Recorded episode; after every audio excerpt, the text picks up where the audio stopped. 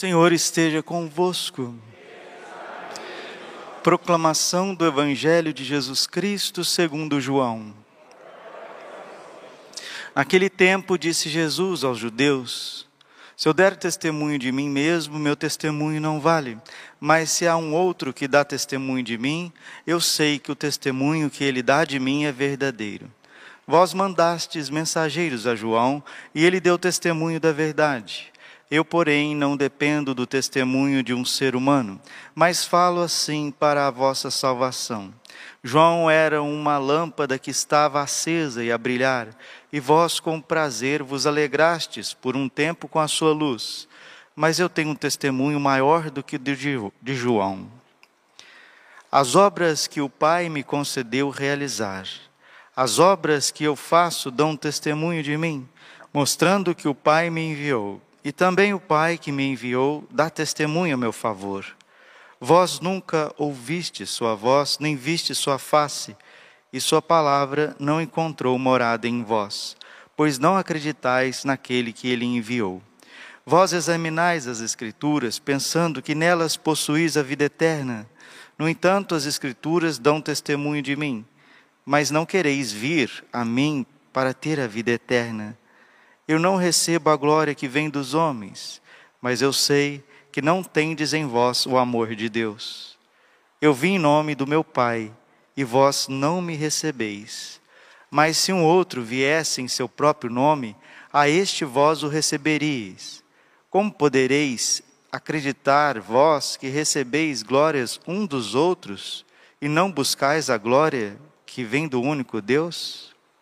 Não penseis que eu vos acusarei diante do Pai. Há alguém que vos acusa, Moisés, no qual colocais a vossa esperança. Se acreditais, se acreditasseis em Moisés, também acreditaríeis em mim, pois foi a respeito de mim que ele escreveu.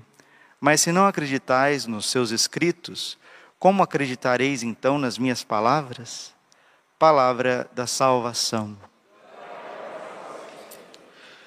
Ave Maria, cheia de graça, o Senhor é convosco. Bendita sois vós entre as mulheres. Bendito é o fruto do vosso ventre, Jesus. Santa Maria, Mãe de Deus, rogai por nós, pecadores, agora e na hora de nossa morte. Vinde, Espírito Santo, vinde por meio da poderosa intercessão do Imaculado Coração de Maria, vossa amadíssima esposa. Podemos sentar um pouquinho. Jesus, manso, humilde coração. Se debater com um homem inteligente já é difícil você vencê-lo nos argumentos. Imagina debater com o próprio Jesus, que é Deus, que sabe todas as coisas, que é o mais sábio dos sábios, o mais inteligente dos inteligentes, é o fundador, criador do céu e da terra. No entanto, o ser humano, com a sua vã filosofia, ele tem o disparate de debater com Deus. O que, que é o ateísmo? É um debate contra Deus. O que, que esse judaísmo arcaico é um debate contra Deus? O que, que são as heresias? Um debate contra Deus. O que, que são os cismas? Debates contra Deus. A apostasia já é a negação total de Deus, o abandono da fé e querer a perseguição contra aqueles que acolhem a palavra de Deus. Volto a dizer, se a gente não entendeu isso, a gente não entendeu nada, que Jesus está num contexto judaico que ele mesmo criou. Quem fundou a religião de Israel foi Deus Pai.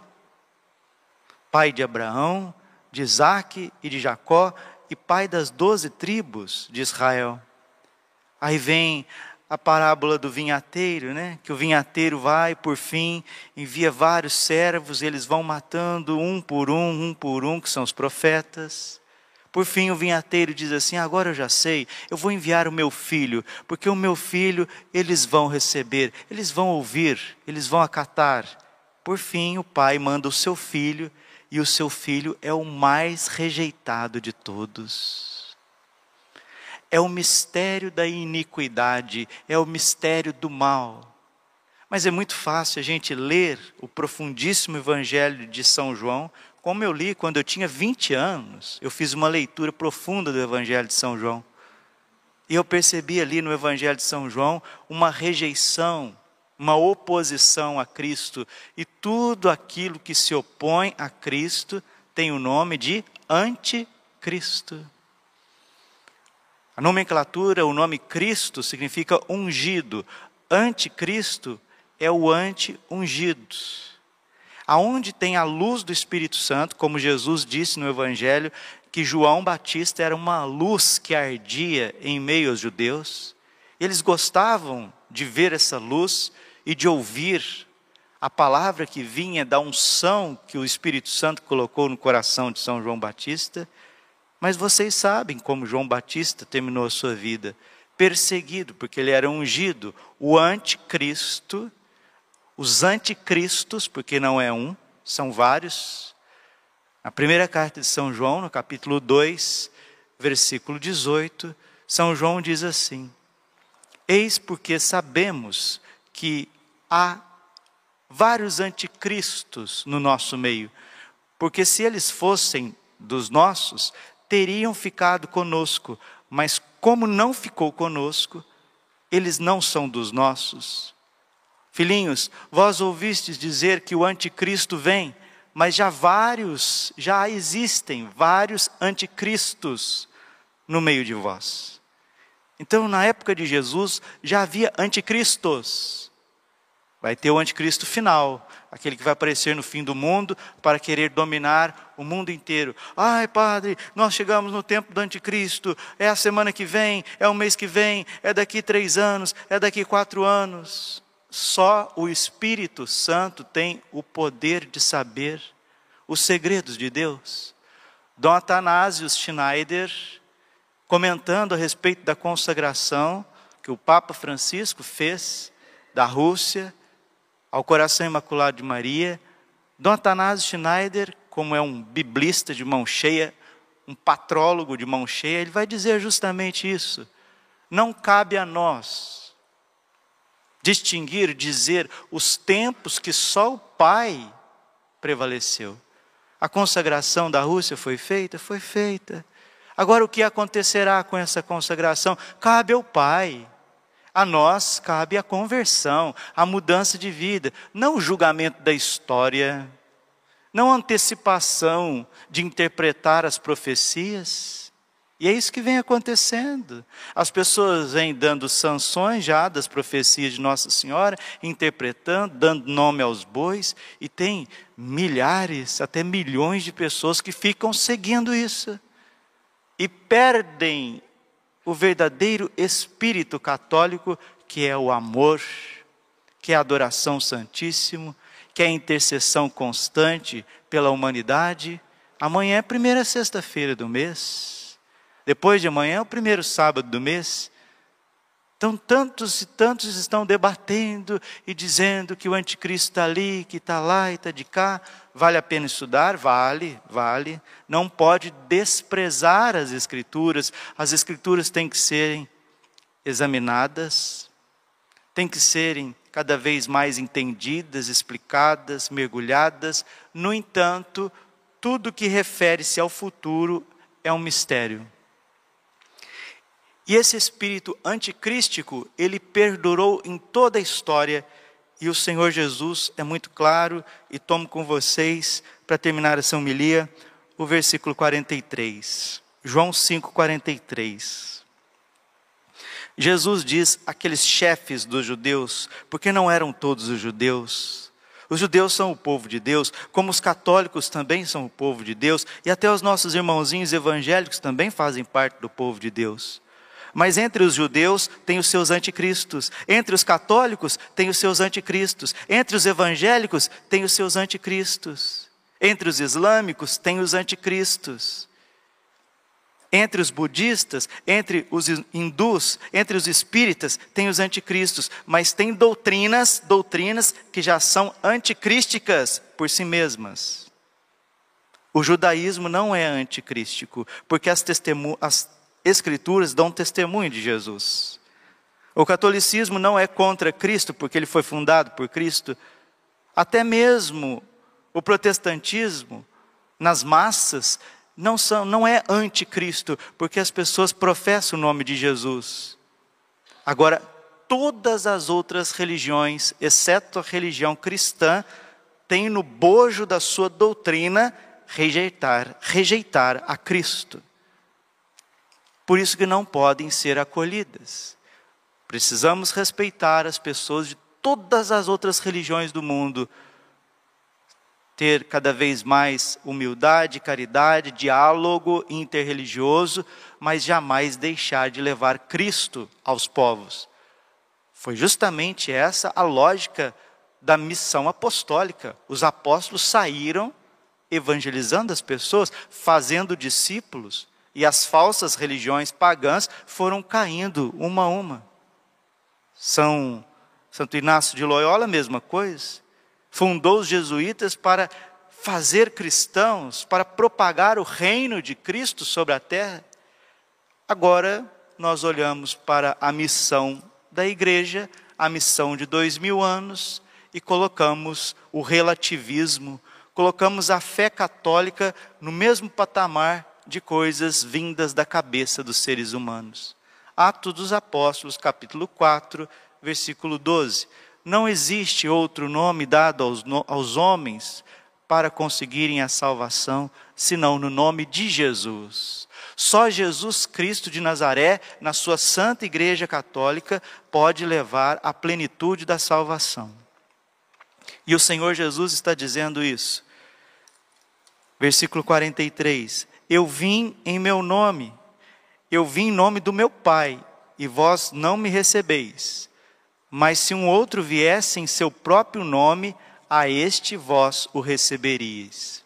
Jesus está dizendo que ele é enviado do Pai, que ele é o filho bendito do Pai, e os judeus estão o rejeitando.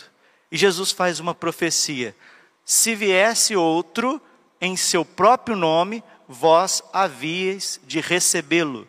Jesus está falando do anticristo. E no parágrafo 675 do Catecismo da Igreja Católica, a igreja ilumina para nós o que, que é esse anticristo diz assim: Antes do advento, antes da vinda de Cristo, a igreja deve passar por uma provação final que abalará a fé de muitos crentes.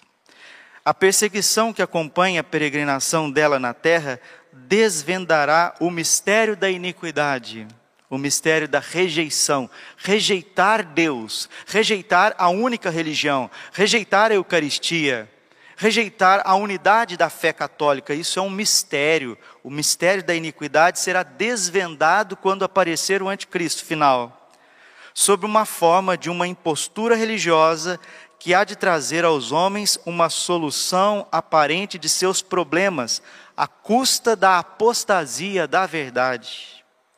Não, Jesus, o Senhor não, o Senhor é um farsante. Eu, eu, com a minha cabeça, eu, com as minhas organizações, eu salvarei o mundo. É isso que a igreja está dizendo para nós.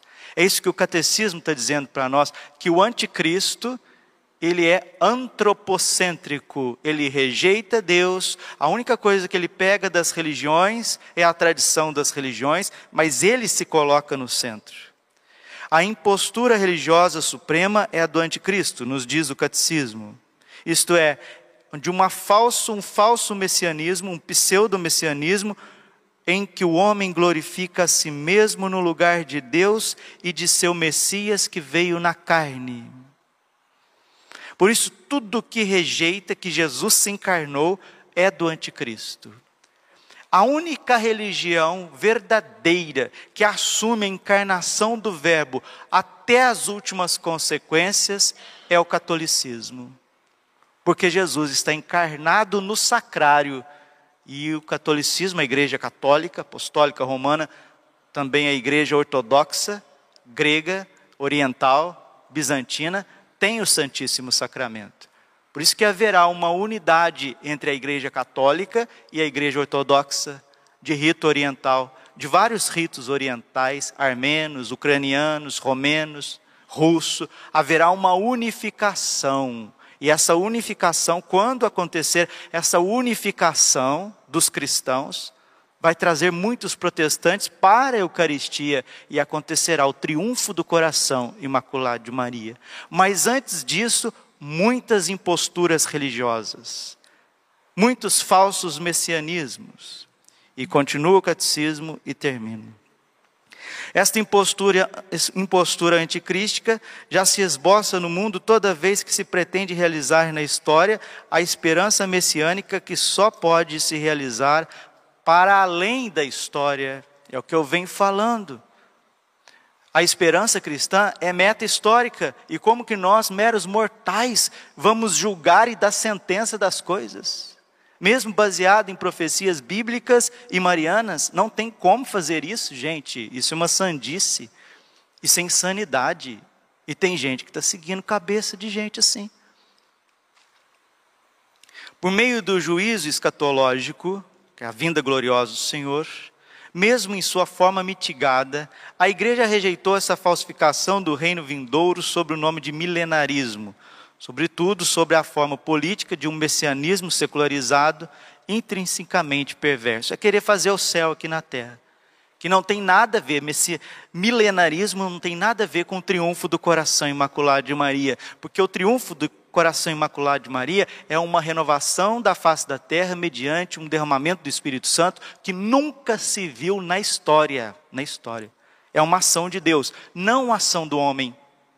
O milenarismo é a ação do homem, é o homem querer controlar, Deus querer ficar só com os prediletos por aqui, e agora nós estamos tranquilinhos, certinho. Não, mil vezes não. Heresia. O triunfo do coração imaculado de Maria não é isso. É uma renovação dos corações, é uma renovação do interior do catolicismo, é uma renovação da sociedade, é o reino de Cristo que vai se expandindo na história, mas ainda não é o fim do mundo. É isso que a igreja está dizendo sobretudo sobre uma forma política de um messianismo secularizado, intrinsecamente perverso. Não é o homem que vai renovar a sociedade, mas Deus, mediante uma intercessão profunda do coração imaculado de Maria. E o anticristo final, diz a Bíblia e diz o catecismo, ele aparecerá no fim do mundo e nós não sabemos quando vai ser. Por isso nós precisamos viver o agora, precisamos preparar a nossa conversão para a Páscoa, precisamos reformar a nossa vida, precisamos colocar os pingos nos is. Termina o catecismo nesse ponto, 677. A igreja só entrará na glória do reino por meio dessa derradeira Páscoa, provação, em que seguirá o seu Senhor em sua morte e ressurreição. Portanto, o reino não se realizará por um triunfo histórico da igreja, segundo um progresso ascendente, mas por uma vitória de Deus sobre o desencadeamento último do mal, que fará sua esposa descer do céu, parousia, o triunfo de Deus sobre a revolta do mal assumirá a forma de juízo final, depois do derradeiro abalo deste mundo que passa. A igreja é sóbria na sua fé, e nós precisamos ficar com a Santa Igreja. Não existem duas revelações, três revelações, quatro revelações. Existe uma única revelação do Pai, que é Cristo, e essa revelação finda com a morte de São João, o último apóstolo.